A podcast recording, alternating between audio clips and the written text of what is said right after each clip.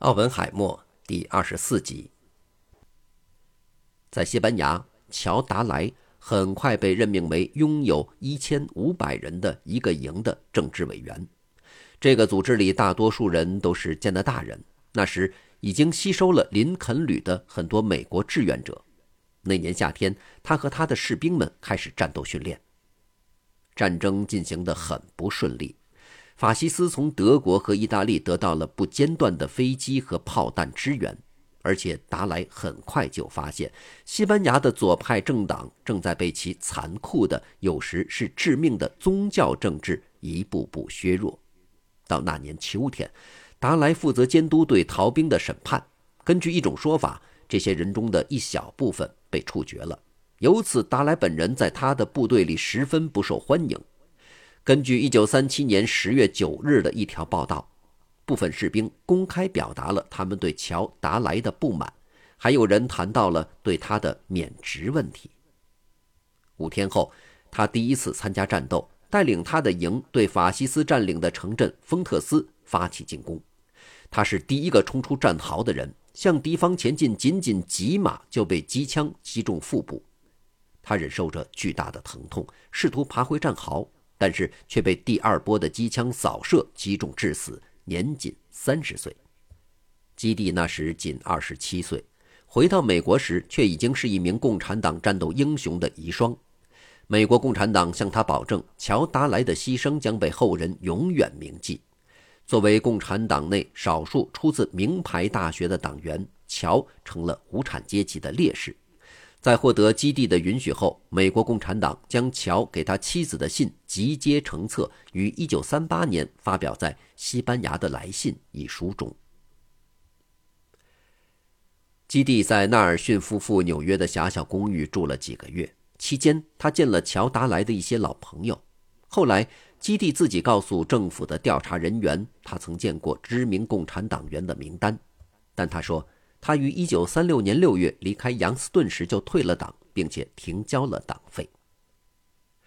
随后，在1938年初，他拜访了费城的一个朋友，并决定留下来在费城大学春季学期注册学习化学、数学及生物学，并最终获得学位。在那年的春夏之交，一个名叫理查德·哈里森的年轻人走进他的生活。他是一个拥有一双深邃眼睛的高个子帅小伙，在伦敦时是一名药剂师。并且取得了美国的相关认证，合适的年龄和无党派的身份，是理查德具有了基地最希望伴侣拥有的条件——稳定。基地和哈里森步入婚姻殿堂，这是基地做出的又一个冲动的决定。他回忆说：“这场婚姻在一开始时就注定是失败的，这是一场不幸的婚姻。”他在离开哈里森很久以前就已经有这样的想法了。不久，哈里森去了帕萨迪纳，基地则留在费城，并取得艺术学学士学位。两个月后，他同意跟随哈里森去加利福尼亚。在二十九岁的时候，基地仿佛已经准备去把握自己的命运。尽管他被这有名无实的婚姻所禁锢，但是他准备开始自己的事业。那年夏天，他获得了在加利福尼亚大学洛杉矶分校读研究生的机会。他志在获得博士学位，并且希望能成为一个植物学家。在一九三九年的八月，基蒂和哈里森在帕萨迪纳参加了一个聚会，并且结识奥本海默。在同年秋天，基蒂在加利福尼亚大学洛杉矶分校开始攻读硕士学位。奥本海默那高大的轮廓和他那双纯净的蓝眼睛时常浮现在基地的脑海里。在几个月后的另一次见面之后，他们开始约会。尽管基蒂是个有夫之妇，但是他们的约会却从来不避嫌，经常能看到两人出双入对。物理学家路易斯·亨佩尔曼博士回忆说：“基地是一个十分有魅力的年轻姑娘，他们两个总是在分别的时候给对方一个深情的吻。”一九四零年的春天，奥本海默做了一个鲁莽决定，他邀请哈里森和基地到佩罗卡连特共度夏天。哈里森后来告诉美国联邦调查局，他在最后一刻决定不去了，但还是鼓励基地答应奥本海默的邀请。奥本海默得知后，便又邀请了塞佩尔和夏洛特到牧场。当塞佩尔夫妇开车经过伯克利的时候，奥本海默跟他们说：“基地是一个人来，你们可以顺便带着他。”基地和塞佩尔夫妇提前到达了地方，并且在牧场度过了两个月。在基地到达后的第二天，他和罗伯特就骑马去了洛斯皮诺斯。他们总是在那里共度良宵，第二天早上再骑马回去。有几个小时是被佩奇，这是一个奥本海默在一九二二年曾经深深迷恋过的女人跟随着。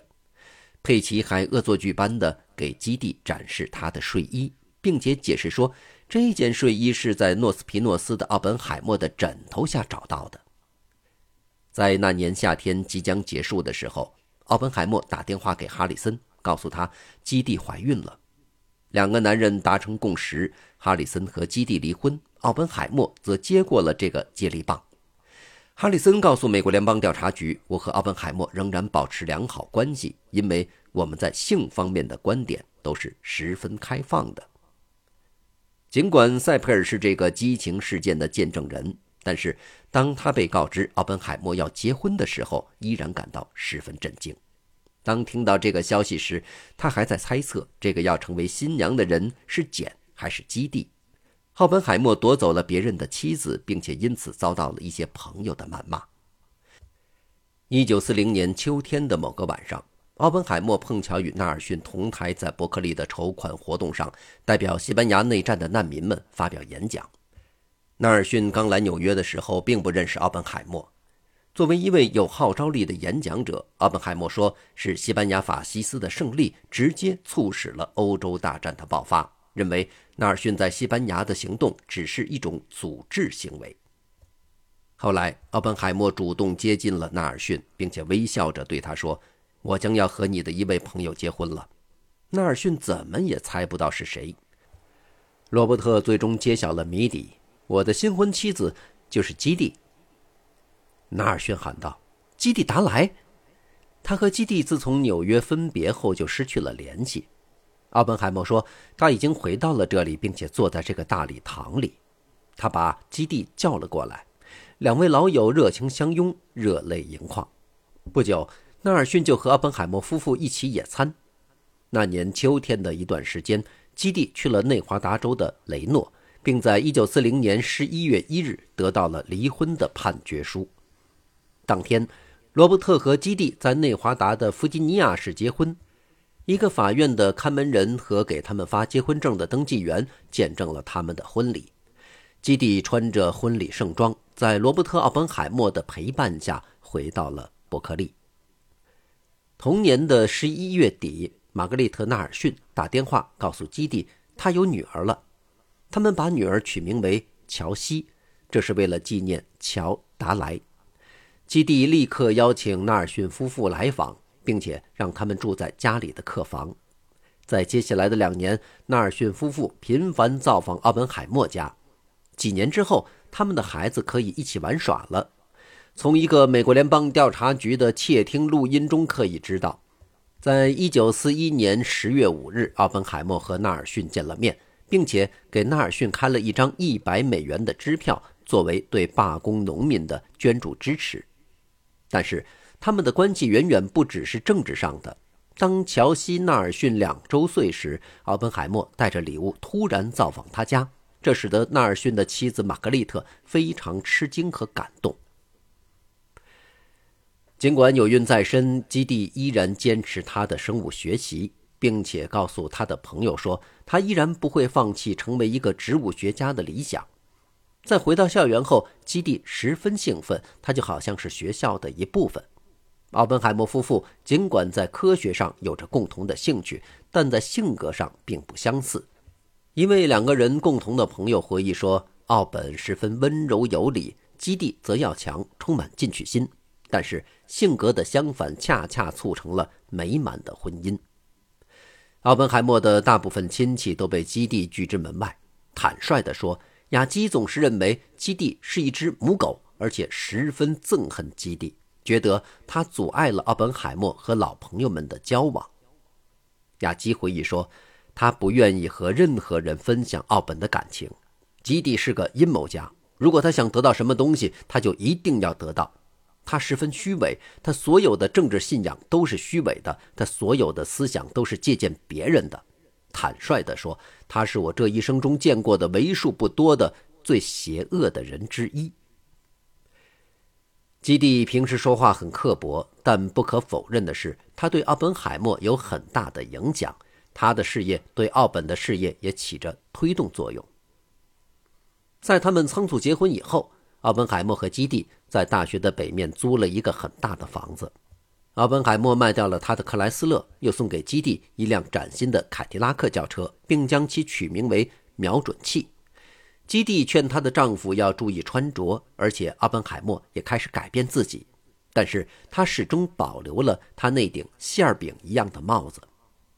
奥本对他的婚后生活曾有如此表述：“一种压抑的情绪控制了我。”基地能做一手好菜，所以他们经常邀请一些亲密的朋友来家里做客，他们的酒厨总是满的。纳尔逊回想起基地曾对他说：“他们家酒的花费比食物的还要多。”在一九四一年的一个晚上，罗伯特在哈佛和剑桥念书时的朋友约翰·埃兹尔来拜访他，他们已经有十年没见面。他发现罗伯特·本海默有了巨大变化，以前那个以谦逊著称的他变得爱发号施令。埃兹尔回忆道：“我感觉他是比以前明显强壮了。”那时，罗伯特马上就要当父亲了。他们的孩子在1941年5月12日，也就是奥本海默正在进行他的加州理工学院例行的春季讲学计划时出生了。奥本海默夫妇给他取名为 Peter，但是罗伯特给他起了一个外号叫普伦特。基地告诉他的朋友们说，这个八磅重的孩子是早产的。基地生孩子对他的身体伤害很大。而且正在这时，奥本海默也患上了单核细胞增多症。直到这年七月，他们才都慢慢恢复过来，并且邀请希瓦利埃夫妇来看望他们。在希瓦利埃夫妇拜访过几个星期之后，有一天，奥本海默对他们说：“由于基地非常需要休息，询问他们是不是能在他和基地去佩罗卡连特一个月的时间内，帮助照顾一下两岁的小 Peter。”由于奥本海默是他们最亲密的朋友，希瓦利埃夫妇答应替他们照顾两个月，让他们可以休息到秋季开学。这次不寻常的安排却给母子关系带来长远影响。就是在一年之后，他们的朋友们发现，去看小 Peter 的时候，总是奥本海默领着他。奥本海默为小 Peter 的优点感到骄傲和兴奋，而基地则看起来对这些毫无兴趣。当奥本海默来到佩洛卡连特的时候，一下子就恢复了生气。在第一周的时候，他和基地就开始兴致勃勃地把鹅卵石镶嵌在房顶。他们在山中肆意的骑马驰骋。有一天，基地为了展示他的勇气，在马儿慢跑的时候，在马鞍上站了起来。不幸的是，随后奥本海默在把马赶进棚里的时候，却被马踩到了，还被送进了圣达菲的医院照 X 光。但是不管怎么样，这次旅行都是让人怀念的。在回来之后，奥本海默接回了小 Peter，并且搬到了在苍蝇丘新买的房子里。这栋房子是奥本海默在夏天时曾看过的，仅仅看了一次，奥本海默就深深喜欢上了它，并且一次性付清了两点二五万美元的房款，又花了五千三百美元购买了这座房子旁边的两块地。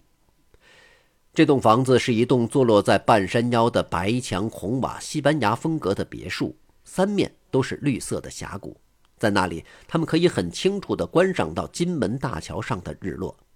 房子的卧室铺有红木地板，顶有十二英尺高，并且三面都有窗户，在壁炉上雕刻着一只愤怒的雄狮。房子的每间卧室都有强势的书架。每当打开法式的门，花园中的绿色便扑面而来。房子还有设备齐全的厨房和独立的客房。